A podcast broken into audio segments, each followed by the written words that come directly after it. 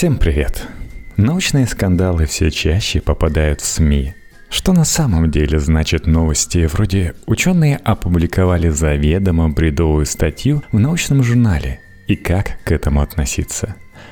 Ученые против бюрократов. Как просветители, контракты и эмоции вредят науке. Текст Ильи Фомина для Knife Media.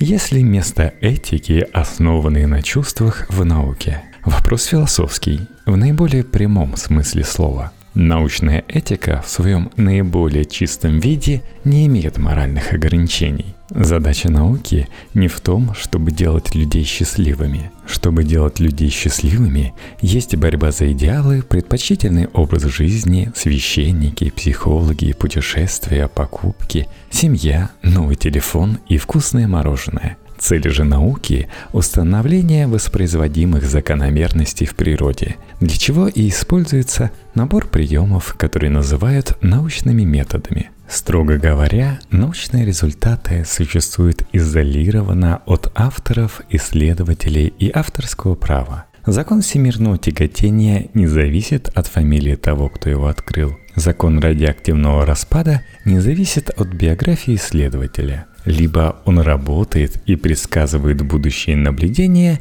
либо нет. Так же, как стиральная машина. Большинство не знает имен ни изобретателя, ни директора фабрики, ни конкретного рабочего. Она либо работает, либо нет. Если она не работает, мы обычно не узнаем, кто конкретно ее сделал. Мы просто вызываем мастера и нередко забываем его имя через пару дней как и он зачастую забывает наше имя. Отчужденность результата от создателя ведет к совсем разным образом ученого. В романтических книжках с отважными исследователями он предстает мудрым искателем истины, готовым к критике и спокойно признающим свои ошибки. В теориях заговора же ученые показаны одной могущественной корпорацией в связке с правительствами и СМИ – научными журналами в частности, или как один могущественный дух консерватизма, разрушения традиционной семьи или чего угодно еще. Ученые — это люди.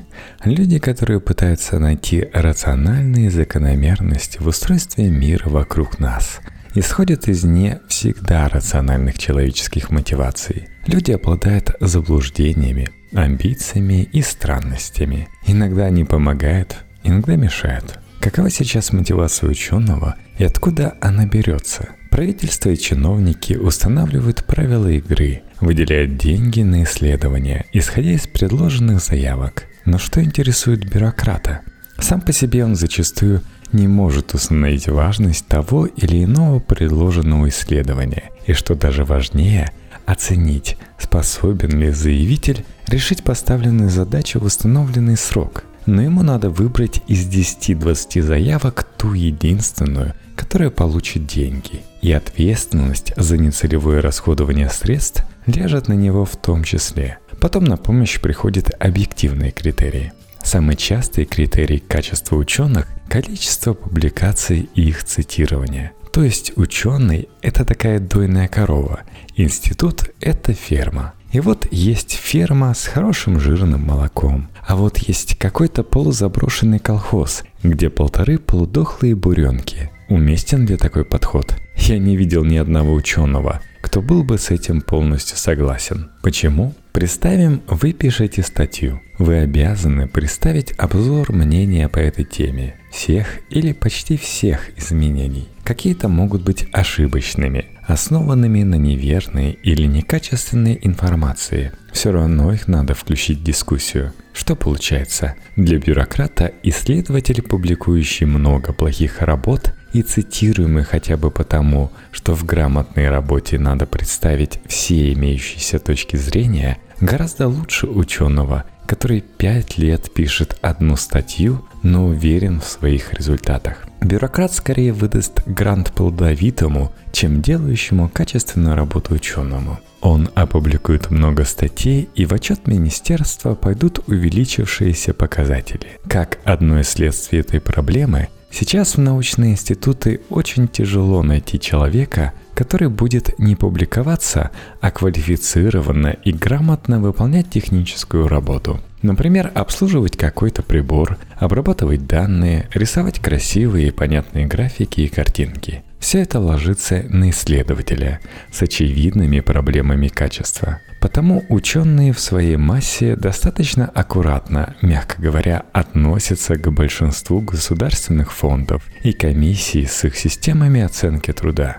Научные журналы отлично понимают, что ученые – заложники бюрократов. Если раньше за публикацию статьи давали гонорар, то сейчас во многих дисциплинах ученый должен платить сам. Статья в топовый журнал может стоить автору 2-3 тысячи евро. Кстати, ученый сам пишет заявку на грант, с которого будет платиться его собственная зарплата. Сам выполняет исследования, сам готовит результаты к публикации. И потом еще должен с того же гранта или откуда угодно оплатить публикацию результатов, не считая финансовых и прочих отчетов перед бухгалтериями и начальством. То есть производственная цепочка, которая в обычной конторе распределена между пятью-шестью людьми минимум, свалена на одного человека. Такой подход провоцирует публиковать плохие статьи, Широко известный и постоянно попадающий на страницу обычных СМИ научный журнал Nature вызывает очень много нареканий в научной среде.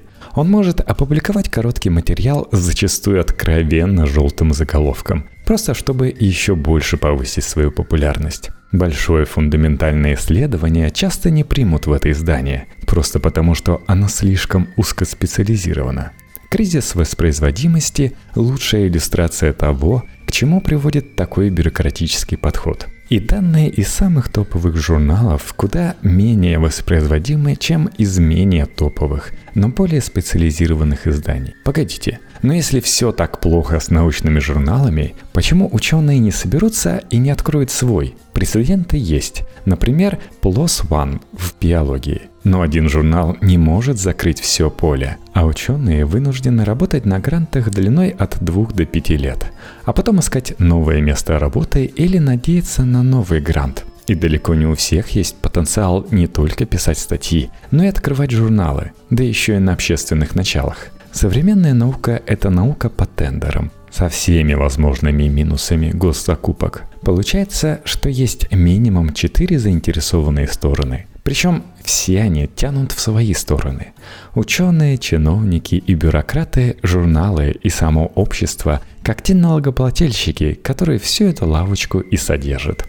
И несомненно, общество имеет право знать, что за его деньги там происходит. Что могут сделать ученые? Менять бюрократов бесполезно. Люди поменяются, а почет удоев останется. А вот на журналы можно влиять. Научные издания – обеспечивают исследованием рецензирования, и это очень отличается от редактуры обычных СМИ. Это оценка качества работы независимыми специалистами в этой области. Она может быть либо анонимной, либо нет.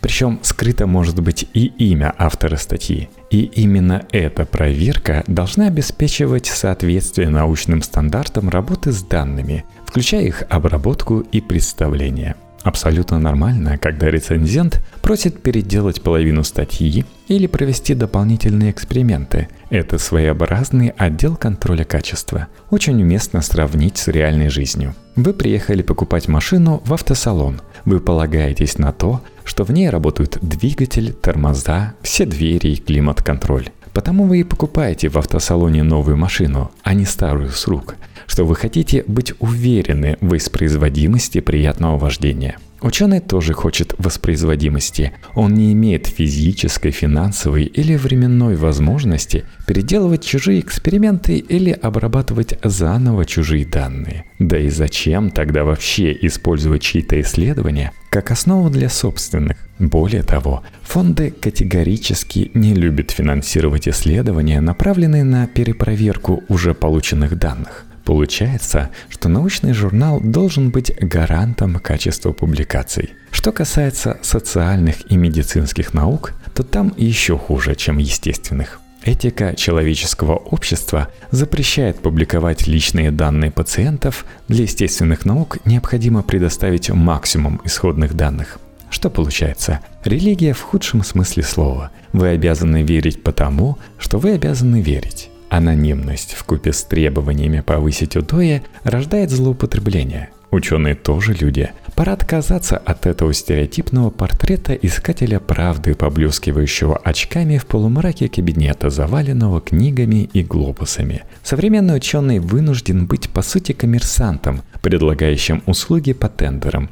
Он получает возможность вести исследования и что-то кушать, а чиновник – возможность отчитаться, что жирность молока повысилась. Все довольны. Как автор может проверить, что журнал рецензирует статьи, материал проходит проверку и соответствует качеству? А здесь и появляются те, кто посылает заведомо ложные публикации. Идею можно сопоставить с двойным слепым тестированием. Единственная методика, которая сейчас признается корректной при апробации новых лекарств. Журнал не знает, корректна ли статья, которую прислали в редакцию. Рецензент тоже этого не знает. Это научный метод. И тут речь не идет о человеческой этичности, так же как врачи обязаны отсечь эффект плацебо, эффект доверия к пилюле просто потому, что она выдана человеком в белом халате. Цель научного рецензирования – не поддержка молодых исследователей или мастистых ученых, не поддержка известных активистов. Цель рецензирования – это сказать «да,